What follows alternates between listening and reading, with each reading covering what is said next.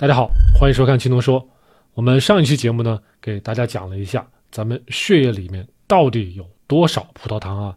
那么我们给大家详细的介绍了咱们血管里大概一个正常的成年人有五到十克的葡萄糖。我们也说了，我们这期节目呢，要跟大家讲一讲什么叫做外源性的葡萄糖啊。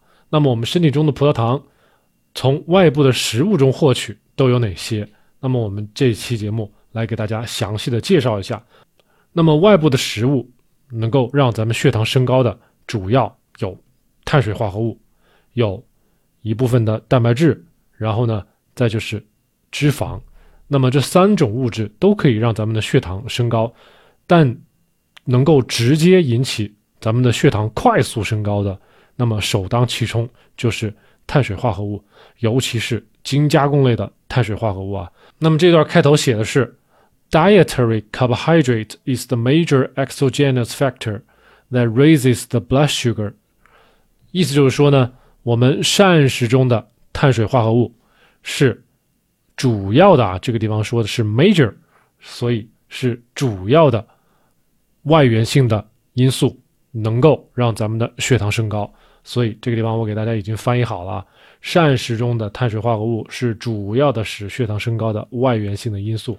喜欢动脑筋的朋友们肯定都会想，为什么这个地方要说一个 major 啊？为什么要说是 major 是主要的？那么刚才我们也提到了，除了碳水，蛋白质也能让咱们的血糖升高，脂肪某种意义上来讲也能让咱们的血糖升高。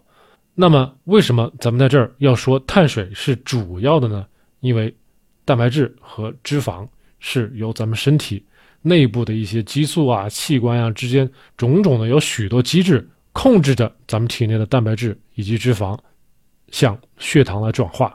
那么这个过程呢是很精心的被咱们身体各种器官、各种激素来调节的。那么为什么我们在这儿要强调碳水化合物是最重要的、最主要的让咱们血糖升高的一种因素呢？那么下面我来给大家详细分析一下啊。一直跟着咱们新龙说听下来的朋友们，可能都知道我强调的碳水化合物到底是哪些啊？那么如果有些新朋友，您第一次看咱们的节目，你不知道碳水化合物我指的是什么，也许跟你脑海中的概念呢不太一样。那么希望你可以回过头去看一下咱们的第三十八期节目。那么咱们在这儿主要强调的碳水化合物呢，主要是一些淀粉类的呀，主要是一些单糖啊、双糖啊、啊多糖啊，以及淀粉类的这些化合物啊。那么也包括了一些根茎类的蔬菜，也包括了市面上绝大多数的这种精加工的这种饼干呐、啊面条啊，都包含在我所说的碳水化合物的这个范畴之内。那么大家注意，碳水化合物到底是什么？一定要去看一下第三十八期节目啊，不要嫌麻烦。那么这些碳水化合物呢，在我们的体内，我们之前也都说过了，进入到咱们的小肠之后呢，一般都是一溜的。被淀粉酶分解成为葡萄糖，那么有的一些复杂的一些糖呢，可能会变成一部分果糖，一部分葡萄糖，也有可能呢一些半乳糖，然后呢葡萄糖，这些都是有可能的。这些碳水化合物最后都可能会变成单糖。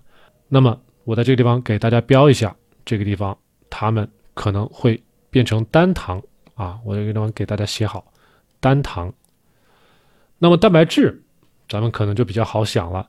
那么，除了我们身体在吃完蛋白质之后能够立马吸收利用的一部分以外，多余的蛋白质往往呢可能会被咱们肝脏存储一部分，还有一部分呢可能会经过糖异生把这些氨基酸啊 （amino acids） 把它脱氨基。那么脱了氨基之后，氨基酸就可以变成血糖了。这么大家就可以理解了啊。最后呢，咱们说的脂肪，不知道大家还记不记得啊？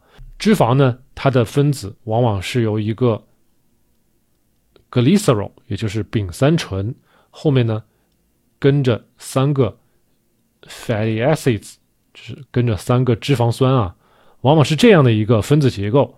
那么我们现在要谈的就是最前面这一块结构啊，就是丙三醇。这个丙三醇呢，最后被游离出来，然后呢，仍然是。参与到咱们的糖异生的这个进程，最后形成血糖啊。所以呢，咱们在这幅图里面给大家演示了这个碳水化合物从食物进入到小肠，然后呢，很快的就可以进入到咱们的血液，这个速度是最快的。那么蛋白质还有脂肪呢，也就是咱们说的丙三醇呢，想让它们变成血糖，这中间首先要经过咱们肠道的消化，要经过肠道的吸收，这个吸收还不是咱们想象的那么快，这个过程呢，好歹也得要四个小时、五个小时，这是咱们最保守的估计了。但是往往碳水化合物它变成血糖是非常快的，那么往往。尤其像一些精致类的，比如说米面馒头啊、包子、油条啊，基本上一到两个小时就全部就没有了，所以很快。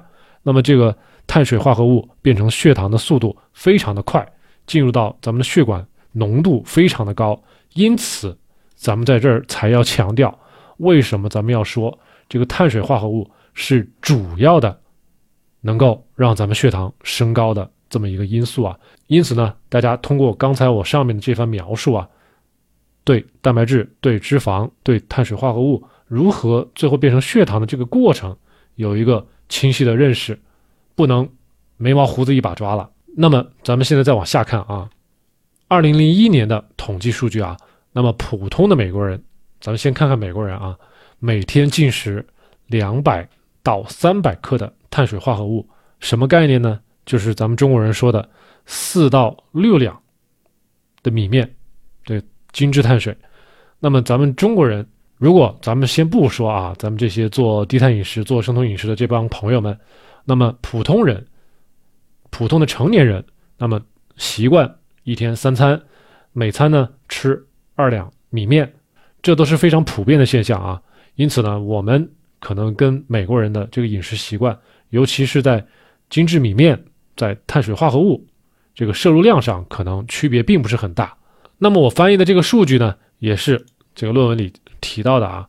那么这里说，It is common for American in 2021 to consume 200 to 300 grams of carbohydrate daily，就是我刚才说的意思啊。那么一直听过我的节目的朋友们肯定也知道，那么我之前在别的节目里面不止一次的提过，咱们人体的肝脏呢。大概能够存储一百克左右的肝糖原。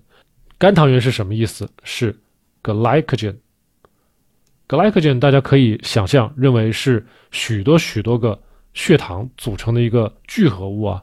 那么这些糖原在我们需要的时候就会分解掉，从肝脏里释放出来，变成咱们的血糖，供给咱们的人体各个的组织啊、器官啊，甚至也能给我们的肌肉提供能量啊。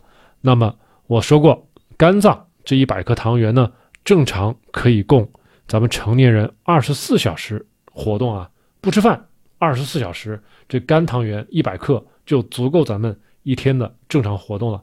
除非您去进行非常剧烈的体力劳作，或者呢剧烈的体育锻炼，那么这一百克糖原可能就不够了啊。那么我们在上一期节目里面也给大家说了，我们血液里在任何时刻，血管里啊。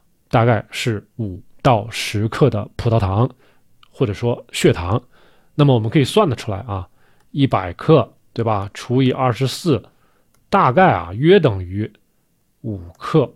什么意思呢？就是我们大概可以估计，我们人体正常成年人每小时消耗五克左右的肝糖原。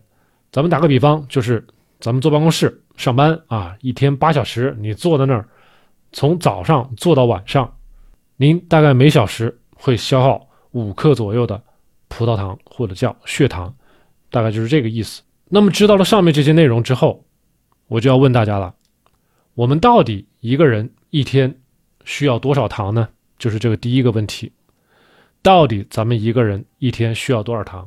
如果我现在告诉你，咱们肝脏里面已经有一百克的糖原，给您准备好了，而且呢。咱们每小时只消耗五克的糖原，接下来怎么办？对吧？那么除了碳水，咱们这个蛋白质和脂肪难道就不能提供能量了吗？这也是大家要思考的问题。听过咱们之前节目的朋友可能都知道，蛋白质、脂肪都能够提供能量，都能够提供热量啊。